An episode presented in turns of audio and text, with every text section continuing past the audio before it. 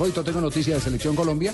Tuvo la oportunidad de conversar en las últimas horas con Mario Alberto Yepes, el capitán de campo de la selección. Evidentemente nos confirma, no aceptó el año de renovación de contrato que le ofreció el Milán de Italia.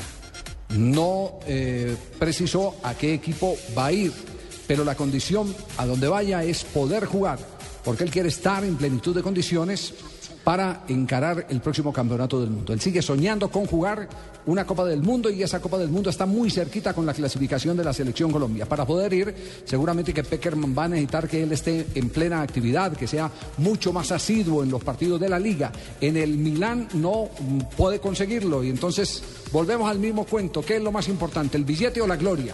Su deseo es el de jugar una Copa del Mundo, la gloria, el quedar en el registro de una Copa del Mundo quedar en la historia del fútbol colombiano.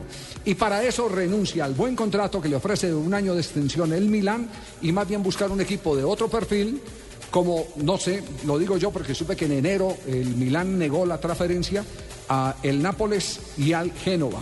Equipos que habían solicitado los servicios de Mario Alberto Yepes para esta temporada, para el remate de temporada y, le negaron esa posibilidad eh, hasta que no cumpliera el contrato, lo acaba de cumplir, le ofrecieron uno más de renovación, pero él piensa, Mario Alberto Yepes, que es más importante antes que la plata el ir a un equipo donde tenga la posibilidad de ser repetido titular. De jugar. Exactamente. La gloria, muchas veces, por encima del billete.